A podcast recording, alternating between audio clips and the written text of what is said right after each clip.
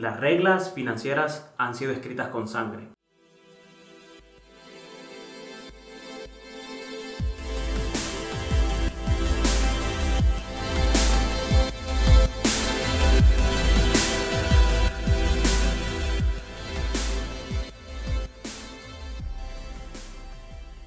Hey, ¿qué onda, comunidad podcastera El Salvador? ¿Qué tal? ¿Cómo están?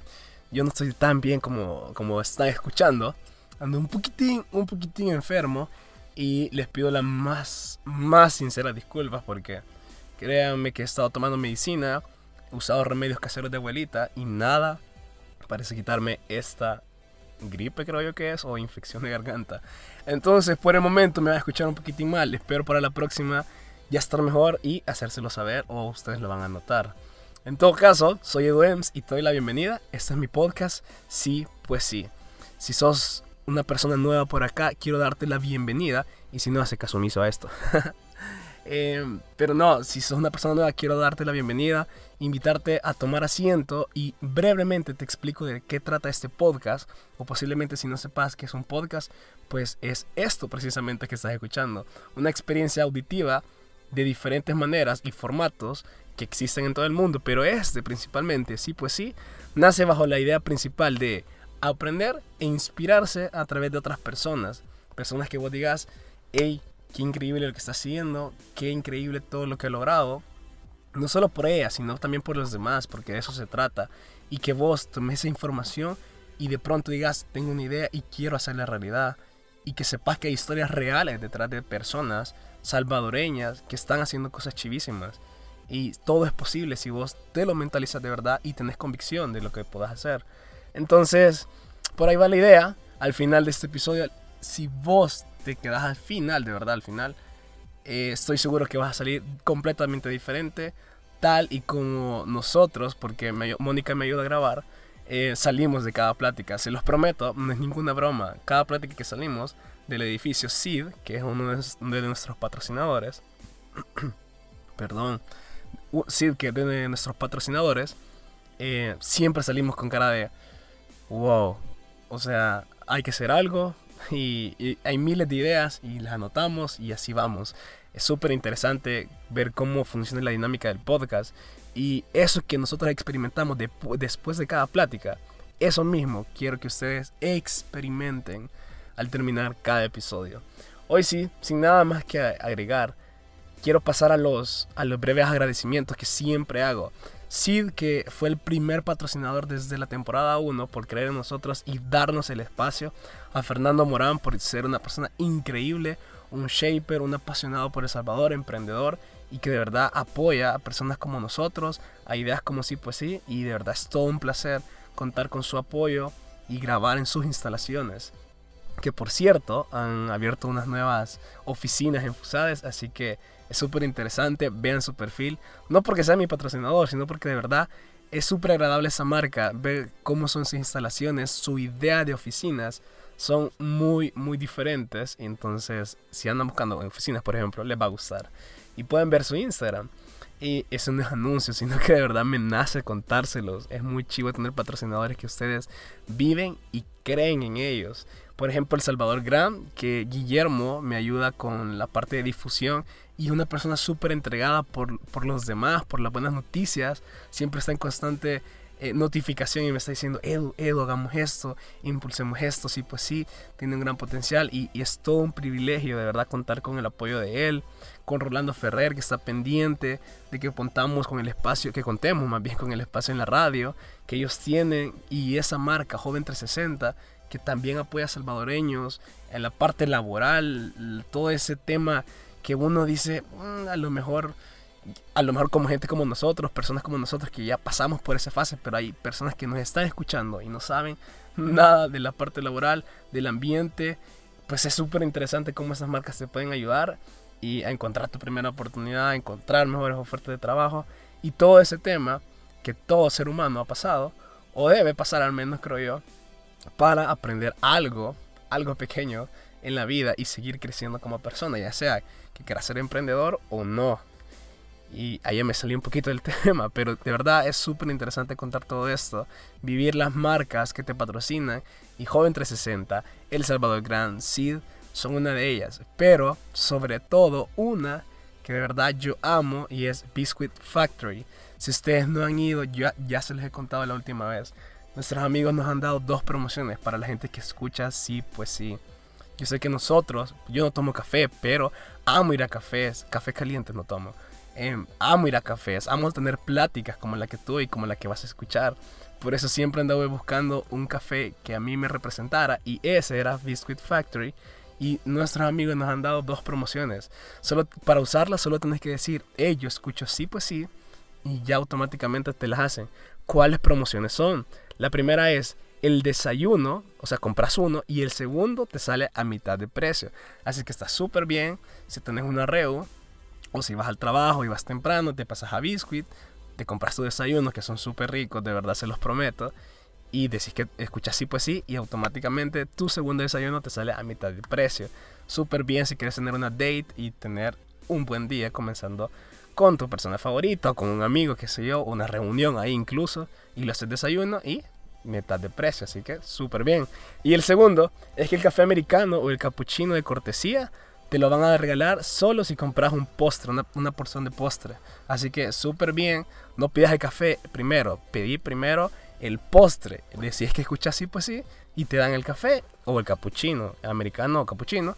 Así que no me vayas a pedir el café, de verdad, yo sé que es costumbre, pero aquí no, te vas a Biscuit y decís primero voy a pedir el postre. Y le decís que escuchas así, pues sí, y ya. Te dan tu americano o tu cappuccino, el que mejor te parezca a vos. Así que ojalá puedan hacer uso de esto. Los conseguimos para su bien, para que los disfruten y porque de verdad son una audiencia que yo quiero muchísimo y que quiero lo mejor para ustedes. En este caso, una buena plática, una buena conversación en un café como Biscuit Factory. Hoy sí, sin más que agregar, ya que mi garganta se está muriendo y ustedes lo están escuchando quiero darle la bienvenida a, a, mi invitado. Fue una plática increíble en un tema que, que muchas personas ven como de, de mm, no sé si creer o no. Pero Carlos me hizo creer en la educación financiera y no esa que, que parece que es mentira, que, que, a veces escuchamos como vas a ser millonaria de la noche a la mañana. No. O vas a tener la vida de tus sueños. No. Es de verdad educarte financieramente y ver cómo una persona como Carlos tiene una pasión y una filosofía de vida muy interesante que no te voy a hacer spoiler, pero que tenés que escuchar y quedarte hasta el final del episodio. Hoy sí, sean bienvenidos, así pues sí.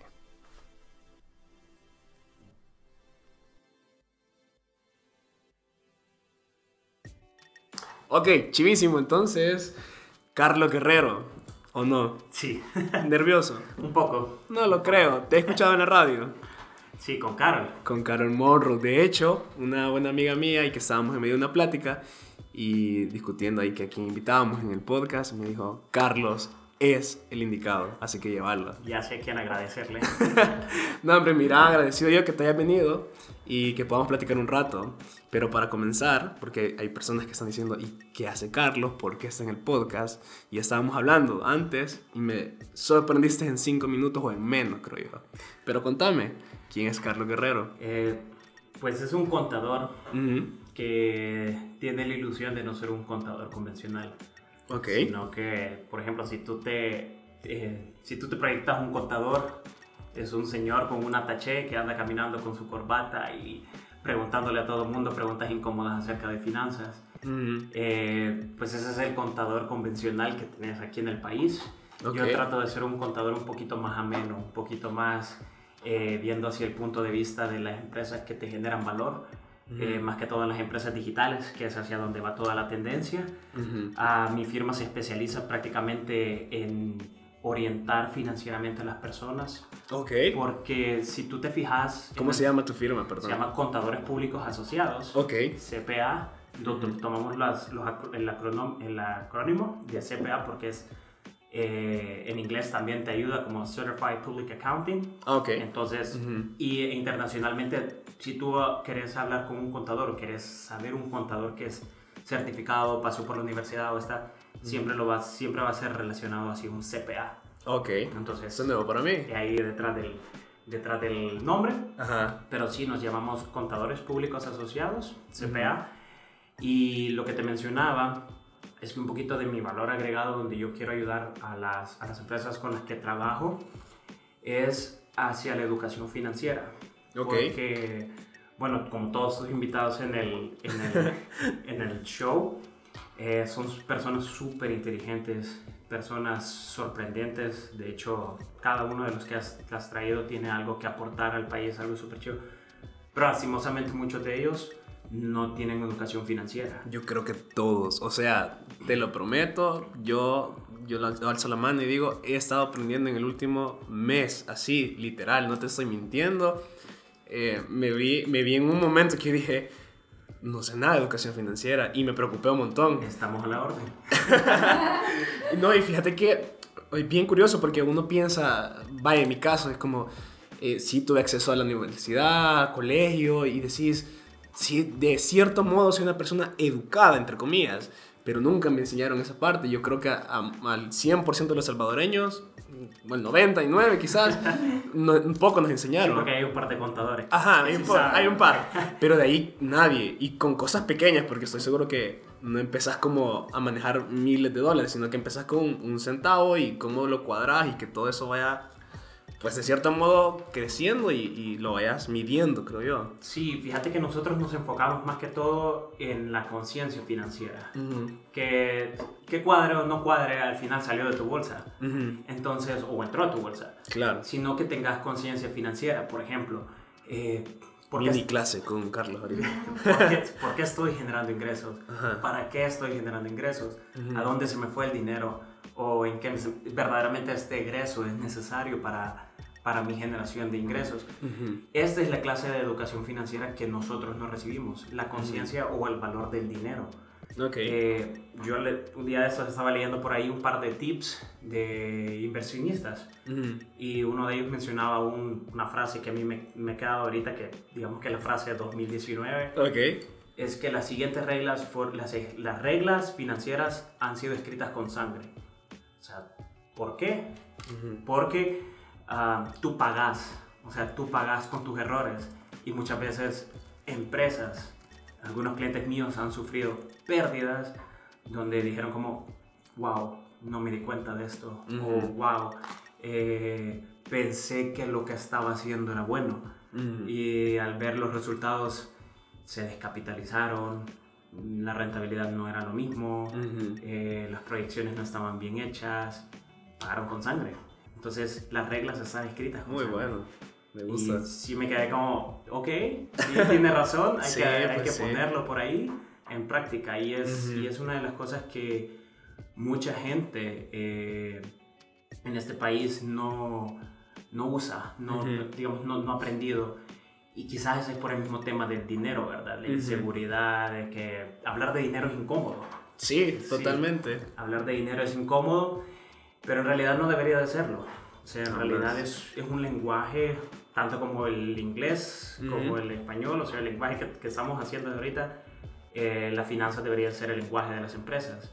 Ok. Que prácticamente hacia eso es a lo, a lo que mis clientes, o a veces cuando doy como clases o Ujú. talleres, trato de enseñar a las personas Ok. eh, cómo estudiar, cómo ver sus, sus- cómo leer e interpretar todos sus, eh, digamos, todo lo, todo lo que hacen es con su finanza prácticamente. Claro, ok, mira, me parece súper interesante, pero le vamos a poner una pausa a ese tema, porque Ok. es como media clasecita, si lo queremos ver así. pero quiero saber cómo comenzó toda esta idea tuya, qué fue el punto de quiebre, o al menos no sé si lo estudiaste, por ejemplo, o, o así como todos, en mi caso, que fue como, ah, eso a lo mejor y no va bien, no sé qué, qué te hizo decir, quiero tener una conciencia financiera. ¿Cómo Eh, fíjate que eh, siempre me han gustado los negocios. Ok, O sea, siempre me ha, digamos que soy un capitalista de corazón. Me Ok. encanta, me encanta, el, me encanta el tema de los negocios. Ujú. Ah, y cuando estaba pequeño, eh, yo me orienté bastante en los juegos, en los, juegos, los videojuegos online, Ujú. y me gustó mucho el mercado, el mercado que se hacía en los videojuegos. Comprar, vender items, Ah, ok. hacer dinero digital y todo esto. ¿Cuántos años tenés? Tengo 27. Ok. Sí. Fíjate que en tu foto no sé por qué me daba la impresión que eras mayor. No sé por Mayor. qué. Es la barba. No, de hecho cuando te vi llegar, que vino temprano, Carlos, me sorprendí y no te reconocí por eso. Cuando me dijiste Eduardo, y yo, ¿what? Porque, ajá. Pero bueno, pausa y ahí, dale. Pero sí, es la barba. Ok. Pero eh, entonces me, me gustó bastante y, y quería entender porque digamos Ujú. que yo lo hacía de forma intuitiva. Y creo que mi, eh, lo que me le, le encendió la mecha fue el libro de Padre Pobre, Padre Rico. Ah, ok. Toda la serie.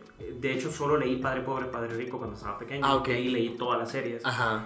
Pero mi papá me la dio, me lo dio y me dijo como, mira, yo quiero que entendas a los negocios, ¿verdad? Porque mi papá es bien emprendedor también. Ah, Ok. Entonces, contador como yo, casi que toda mi familia somos contadores, pero no todos ejercen. Ok. Entonces, Interesante. eh, pero sí, eh, él me lo dio para que entendiera un poco sobre qué es las finanzas, entender un Mm. poquito sobre el- lo que es el dinero. Ujú, Cuando lo leí, yo supe, ok, yo lo que quiero hacer es entender los negocios. ujú. Y cuando dije como voy a entender los negocios, ¿cómo lo hago? Educándome, bueno, platicando con, me acuerdo de mi maestro de, de seminario, me dijo, tú lo que tienes que hacer es ser contador.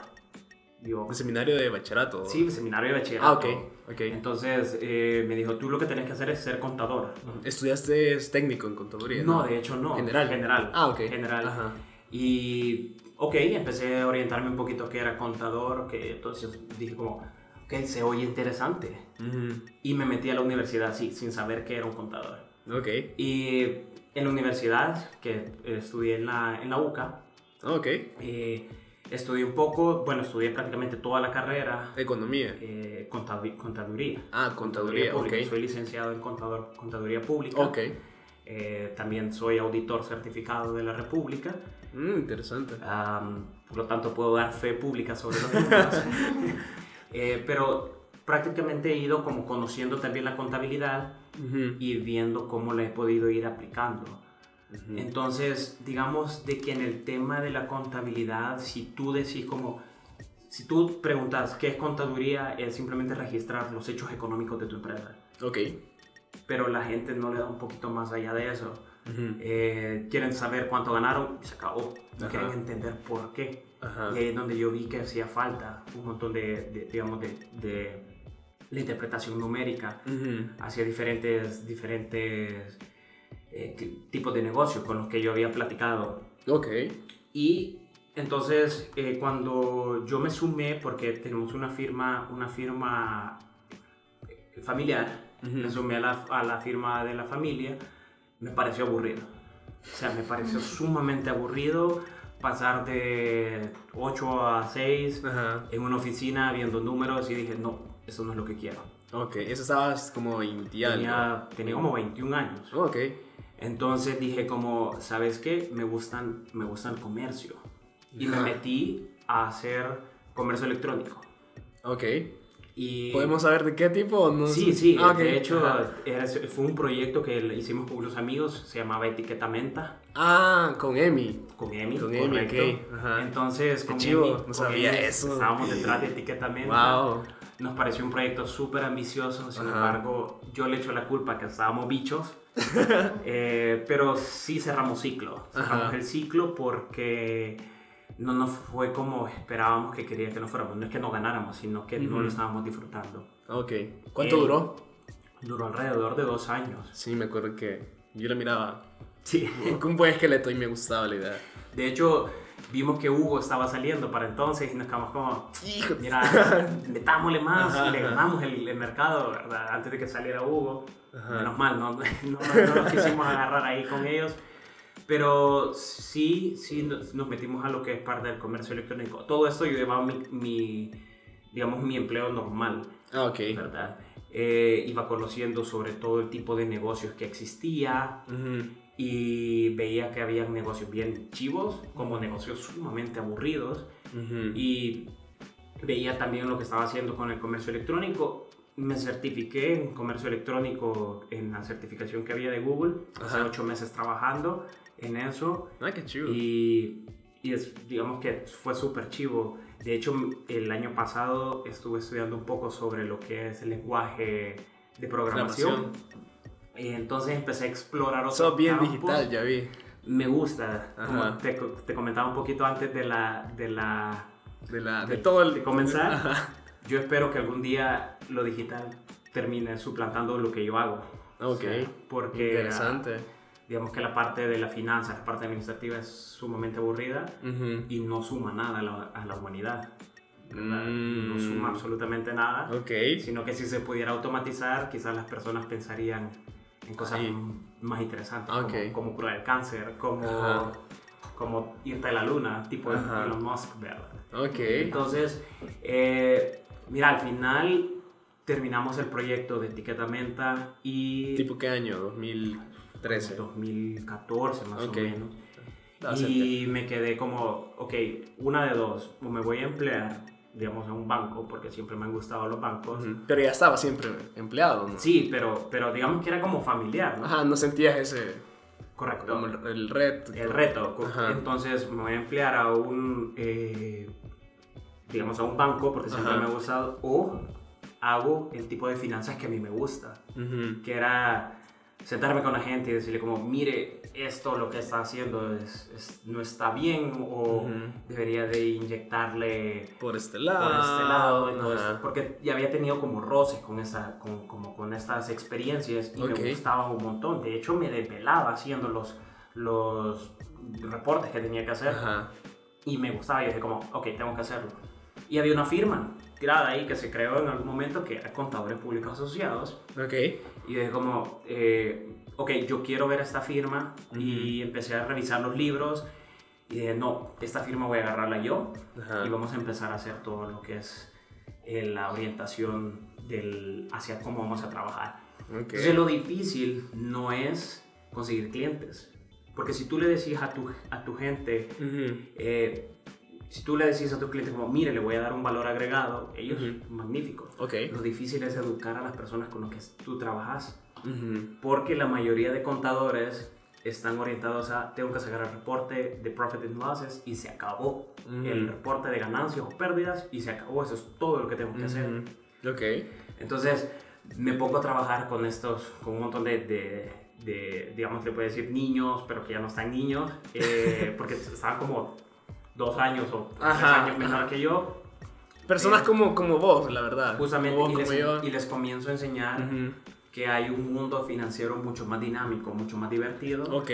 y le van agarrando. Ahora están ahí en la firma, son Ah, súper ¿en personas, de hecho los, los admiro un montón porque Ujú. se han vuelto autónomos. Qué chido. eh, que es lo que a mí me gusta, como me gusta enseñar a las personas para que se vuelvan autónomos, para que no dependan de uno. Ok. Interesante. Entonces, eh, eso creo que es lo más importante de lo que puedo lograr hacia la gente, porque al final somos una empresa de servicios Ujú. Y lo único que a ellos les quedan, pues, es lo que aprenden. Claro. Entonces, si hay personas que se han ido a mejores puestos, de hecho Ujú. les aplaudo porque se han ido, digamos, a una de las firmas de auditoría eh, de las cuatro grandes que existen, Ujú. eh, otros que han emprendido. De hecho, tengo dos, eh, digamos que alumnos de los Ajá. que tuve que pusieron su propio restaurante. Ah, qué chido. Entonces, ahora son quienes nos dan la comida al mediodía. Ah, mira. Sí, es, es, Es todo un ciclo. Es todo un ciclo. Qué es todo un chido, ciclo. me llega. Y, Ir la- probando, ir aprendiendo, dice tu bio, tu bio de, de Twitter. Sí, Me y, gusta. eh, aprendiendo, prácticamente aprendiendo haciendo, ¿verdad? Sí, me llega. Y también lo que dice el, el bio es que, es, o sea, soy financiero de corazón, pero Ujú. digital de convicción. Me. Entonces, así en algún momento, Cachi. Espero que, espero que, nos, que lo digital nos, nos quite el trabajo. Ok. Eh, nos quite nos, y nos dé algo, algo de verdad, como aportar a la sociedad, Ajá. ¿verdad? Fíjate que esa, esa idea me... Bueno, estábamos hablando antes y fue como, eso no lo vi venir jamás. Porque normalmente siempre te educan como hacer dinero y, y creciendo y creciendo, pero el hecho de que penses así, de, de que quiero hacer entender a las personas cómo funciona todo este mundo y que algún día pueda dejar de existir la parte humana, fue como me voló la mente y que veo la posibilidad que, que pase y me llega que estés en esa, en esa carrera y te felicito por eso. Gracias. Metelo de verdad. Gracias, gracias. Te veo potencial en esa área. Sí, alguna de las, digamos esa, esa frase que tú decís como hacer dinero, eh, creo que ya no va con nosotros. Exacto. Creo que ahora la mayoría de empresas quiere hacer Cambio. más que dinero. Ujú. O sea, quiere generar un valor de verdad, eh, un valor que aporte a la sociedad. Me gusta un montón trabajar con, con empresas que no solamente hacen dinero, porque trabajo con empresas que hacen toneladas de pisto, pero sino que generan valor, generan no solamente valor a la sociedad, sino que generan valor a su propio, eh, a su propia gente que trabaja ahí. Y eso es, o sea, eso es contagiable. Entonces, si va generando, que yo espero que genere una semilla que se vaya llevando a, los demás, a las demás generaciones y que de aquí quizás mis nietos, bisnietos, Ujú. ya hayan automatizado todos estos procesos que son deshumanizantes. Ok. Eh, son deshumanizantes porque creo que la parte avara del ser humano está Ujú. latente. Ok. Entonces, Siempre. eh, los negocios están hechos para ser pisto. Ujú. Es lo primero que te enseñan. Exacto. Pero ¿por qué los negocios no están hechos para generar valor a las sociedades? Ujú. Eh, uno de mis hermanos está estudiando antropología. Mi otro Mm. hermano tiene una firma de, de, de tecnología y le dice uno al otro como, mira, ¿por qué no trabajamos tú y yo Ujú. en hacer una app para que veamos todos como los sitios arqueológicos Ujú. de, del, del país, ¿verdad? Como que tú estás ahí en la Torre Avante y ahí había un sitio arqueológico y Ah, ya, diseñamos, ya. ¿me? Tipo como Pokémon Go Sí, pero, Pero- versión. ¡Ey, qué chivo! y te genera, o sea, te genera valor. Sí, exacto. Al final te genera cultura. Esas son las Esta es empresas. una que- experiencia. Qué son las chido. empresas que vale la pena trabajar Sí. porque no solo ves los números, Ujú. sino que te ves también la parte, entendés la empresa. Ujú. Entonces es uno de los valores que yo trato de inculcar en la gente que trabaja conmigo, como Ok. entender la empresa, entender los valores detrás de ellos. Ok. Y Me ahí- llega. Ok, pasemos a la parte de la mini clase que habíamos dejado en pausa. ¿Cómo?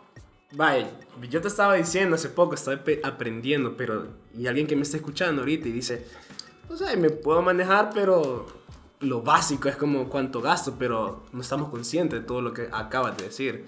¿Cómo empieza alguien a ordenar? Ordenarse. Sí, mira, uno se tiene que ordenar eh, primero seteando cuánto es su capacidad, Mm, o sea, cuánto gano. Sí, digamos, tengo un salario, pongámosle el nombre, 500 pesos. ok.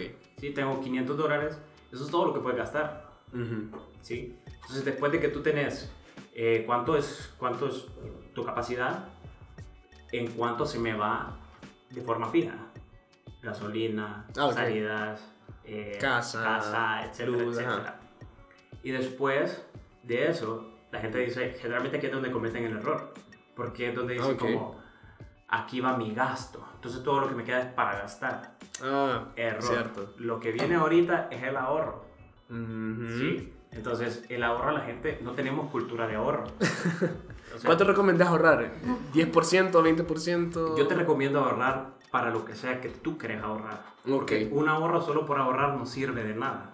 Ajá. Sino que tenés que hacer un ahorro con un fin específico. Por ejemplo, yo ahorita estoy ahorrando para la casa. Ujú. ¿Cuánto es lo que tengo que ahorrar? Mi prima. Entonces, eh, eso me setea a mí dependiendo de cuánto gano, Ujú. cuánto es lo que tengo que ahorrar quincenal, mensual, Ok. semanalmente, etcétera, etcétera. Ok. Entonces, eh, por ejemplo, para el viaje de tus sueños, quiero ir a ver el clásico. Vaya, chivísimo, vamos a ver el clásico, pero ¿cuánto es lo que tengo que ahorrar? Claro. Entonces ahí tú pones tu ahorro y Ujú. después eso es lo que te queda para gastar. Ya la gente se queda como, son cinco baldes menos, son bueno, ya es una salida menos, ¿verdad? Sí. Pero eh, eso, es, eso, es, eso es bien interesante porque le da a la gente la, la visión de que tu salario no es suficiente. Ujú. Cierto. Eh, Gary Vaynerchuk, que es uno de los influencers de emprendedurismo más grandes de, de- del mundo, eh, te dice de que tú tenés para hacer dinero en cualquier parte, solo tenés que desempolvar la bodega. Entonces puedes vender cosas en OLX, puedes Mm. hacer dinero de cualquier forma. Justamente yo me puedo ganar 25 dólares dándote esta clasecita rapidita así, ¡Wow! ya voy a pagarla. pero. Pero hay, hay formas de cómo hacer dinero y sin embargo nosotros lo damos por sentado en un salario. Ajá. Y, Exacto. y nuevamente eso es parte de la clase, de la, de la poca experiencia y poca clase financiera que nos dan en el colegio, por ejemplo. Ujú. ¿Te hubiera gustado en el colegio que te dijeran como, y los impuestos son para esto? Ajá. Probablemente no tuviéramos una sociedad tan haragán al Mm. momento de pedir rendimiento de los impuestos. Sí. Porque muchos, muchos, hay clientes, mira, tengo buenos clientes, cuando me Ajá. dicen como, ¿cuánto me toca pagar de impuestos? Ajá. Ah, tanto. Ok, chivísimo. Yo tengo un lema que es, empresa que paga impuestos, empresa buena. Wow. Porque los impuestos son calculados sobre la ganancia. Es decir, si no pagas impuestos, tienes pérdida.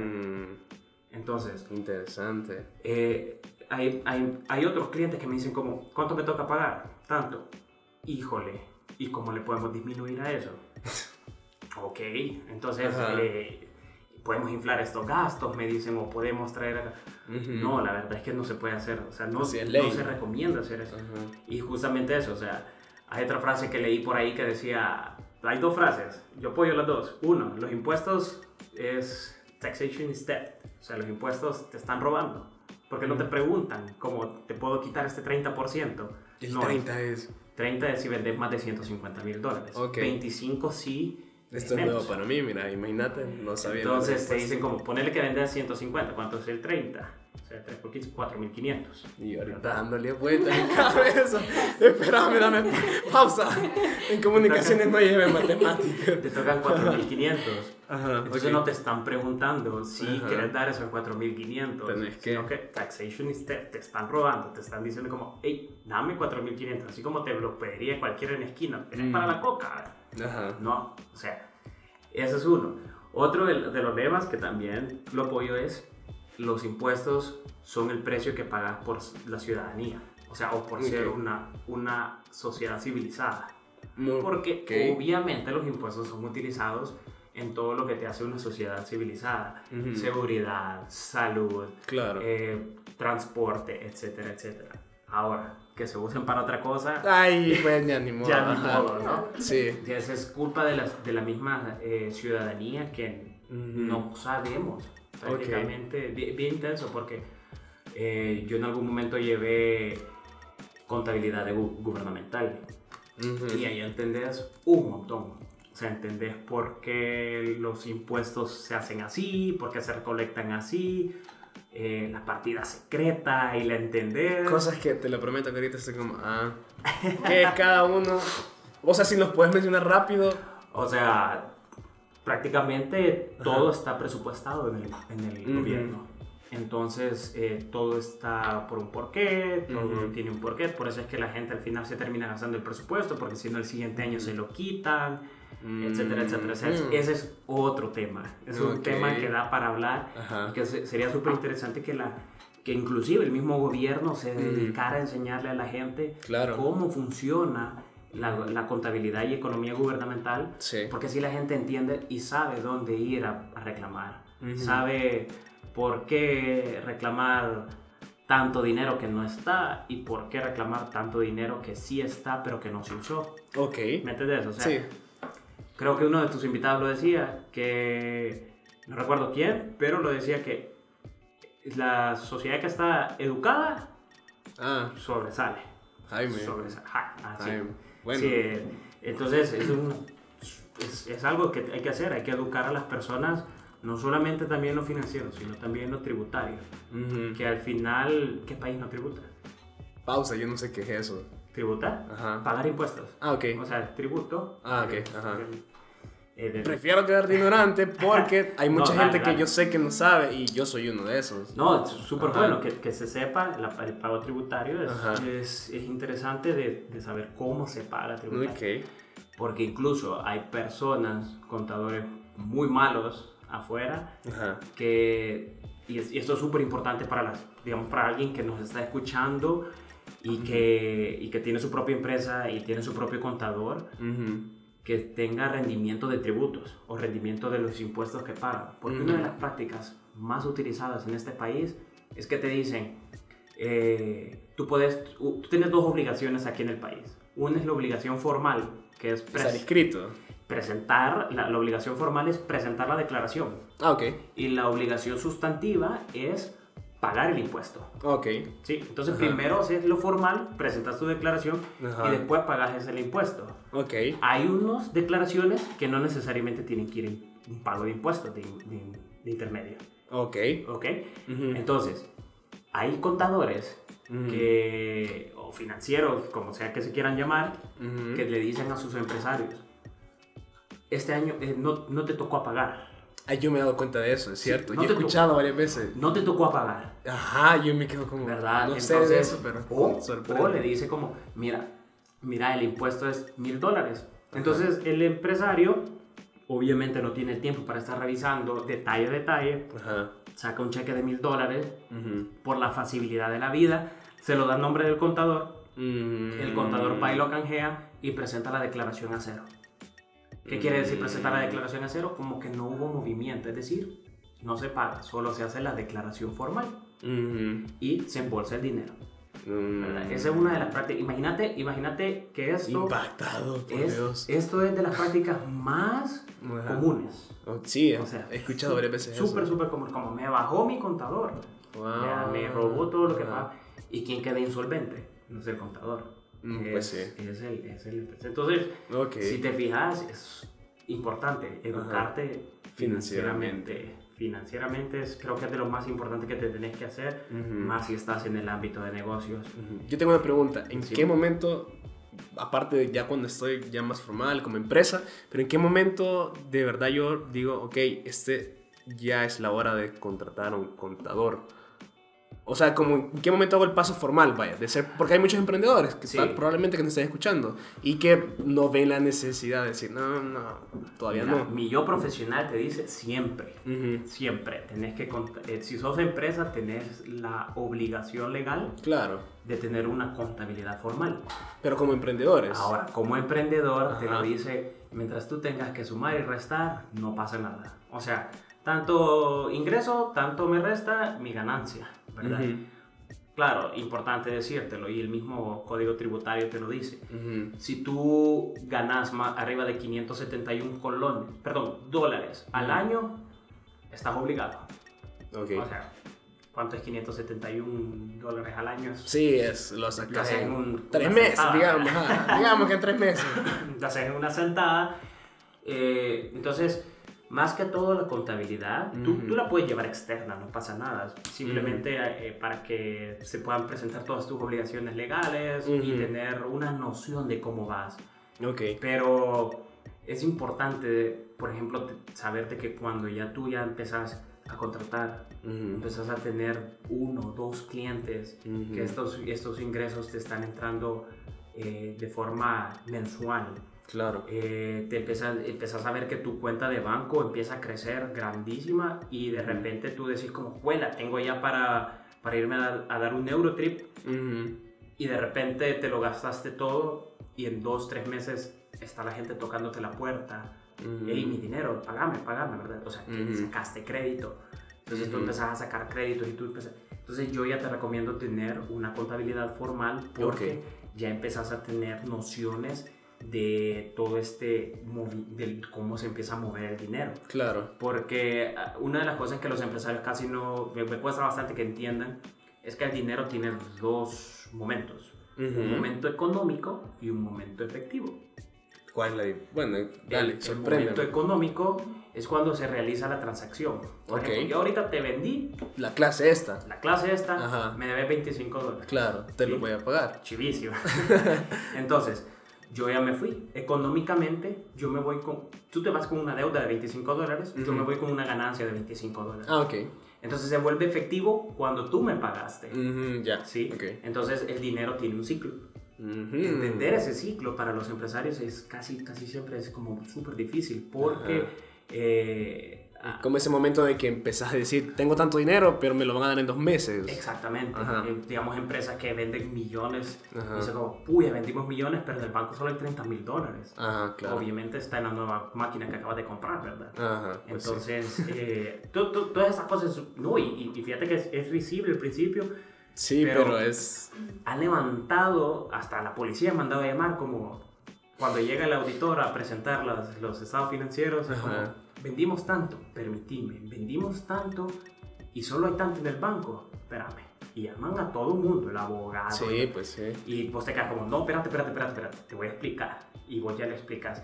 Entonces, todo este tema, eh, cuando tú ya quieres empezar a comprender cómo en realidad se está moviendo tu negocio, Ujú. eh, creo que ya es, ya es necesario que vayas haciendo una contratación más formal. Claro. Que Ya. ahí podríamos acudir a vos. Ahí pueden acudir, acudir al contadores públicos asociados.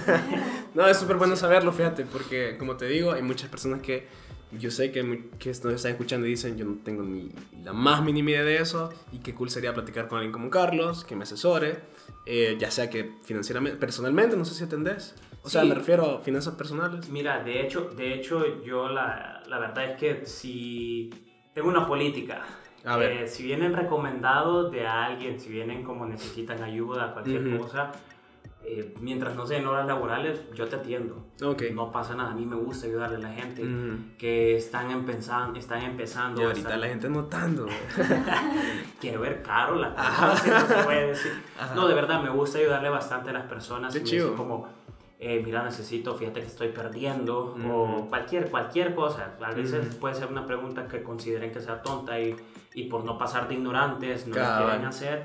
Eh, me escriben, me pueden escribir, eh, pueden escribir inclusive a la, a la firma, la página de la firma es Contadores Públicos Asociados, SADCB, Ujú. pueden escribir, yo con gusto les puedo responder cualquier pregunta que quieran tener por ahí.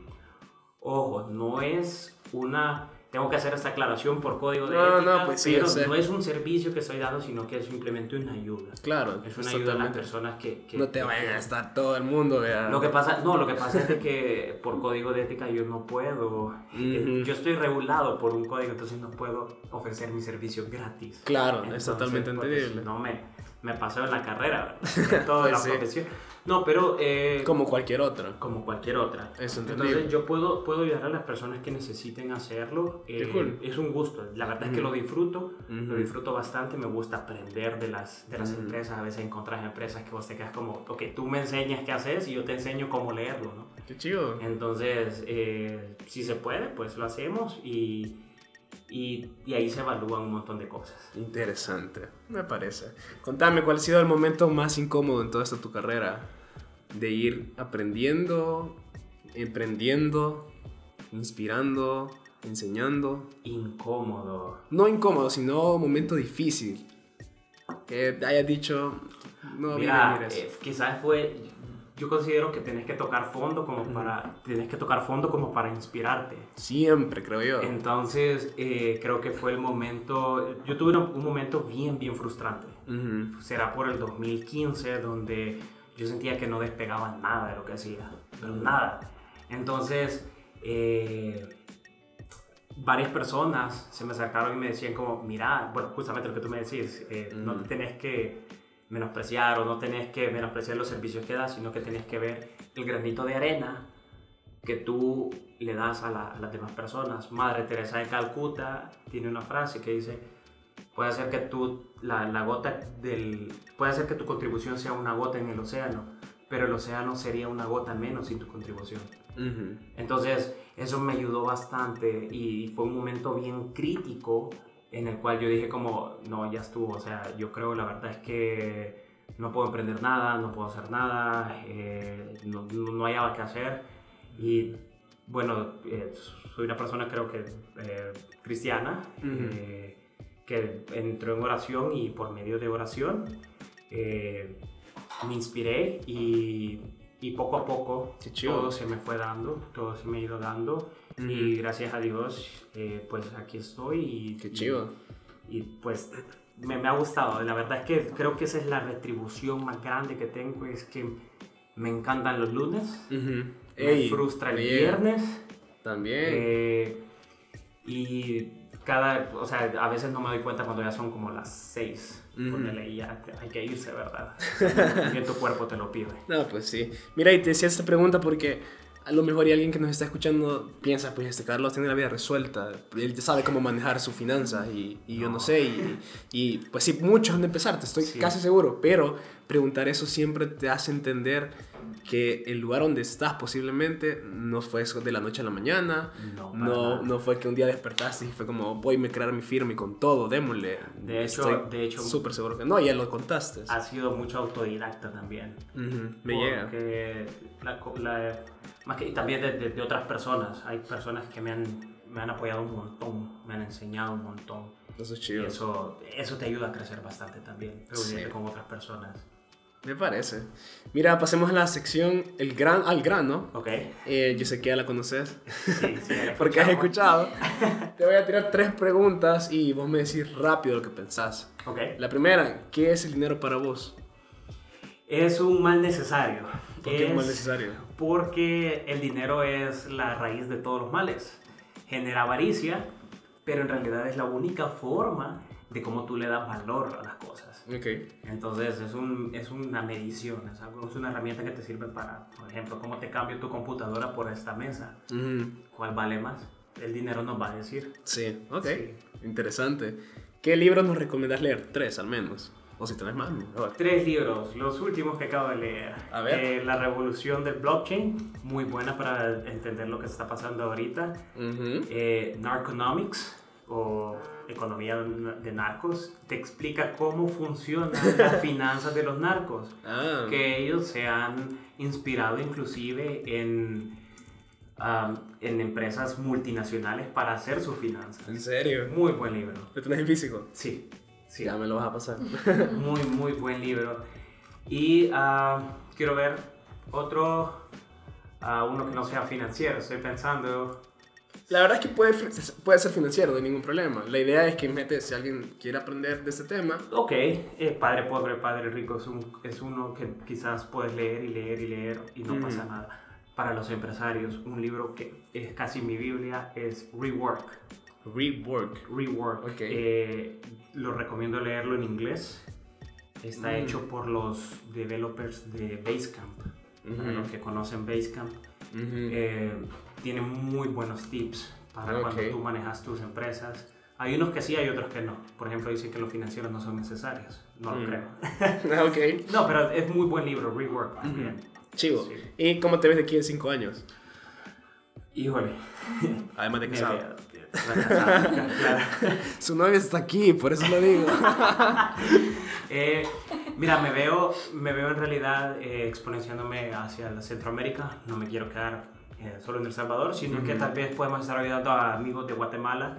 Conozco que en Guatemala el tema tributario son un poquito eh, no tan avanzados como nosotros. De hecho, nosotros ¿En tenemos serio? una de las, de las leyes Impactado. más, más completas de todo Centroamérica. No Eh, sabía. eh, esperaría yo como tratando estos temas también en otros países. Qué Eso me chido. gustaría un montón. Interesante, me parece. No vi venir la respuesta y me gusta. Y por último, ¿qué consejo nos darías a todos? Cualquier tipo de consejo, si tenés uno financiero o tenés uno personal, bienvenido. Y si no, ¿Por qué no los dos? ok, dale. Ok, el financiero, lleven, lleven sus gastos. Puede ser una libreta, puede ser un Excel, eh, puede ser una, una aplicación. Recomiendo una que se llama MoneyPro. Muy bueno, está la, Y ver- todas ahorita. está la versión pagada y está la versión gratis. Recomiendo la pagada. ¿Vale la pena invertir en eso? Sí, vale la pena. Lo voy a agendar en mi gasto. para hacértelo, para hacerte, el año pasado me di cuenta que mi gasto más grande era salir a comer. El mío es igual, yo también tengo eso. Mi Pero, lo dice. o sea, de una forma absurda. Yo o sea, sé, una forma no, absurda que vos, solo si no llevas tus gastos, pues no te das cuenta. Sí. Porque 5 pesos, tú- tranquilo, ¿verdad? O sea, no suena nada. Lo- Pero ya después, cuando lo acumulas en el año, es un montón. Y el personal, eh, hagan lo que les apasiona. De Mm. verdad, hagan, busquen lo que les gusta, eh, lo que sientan que, que- que podrían durar haciéndolo todo el día.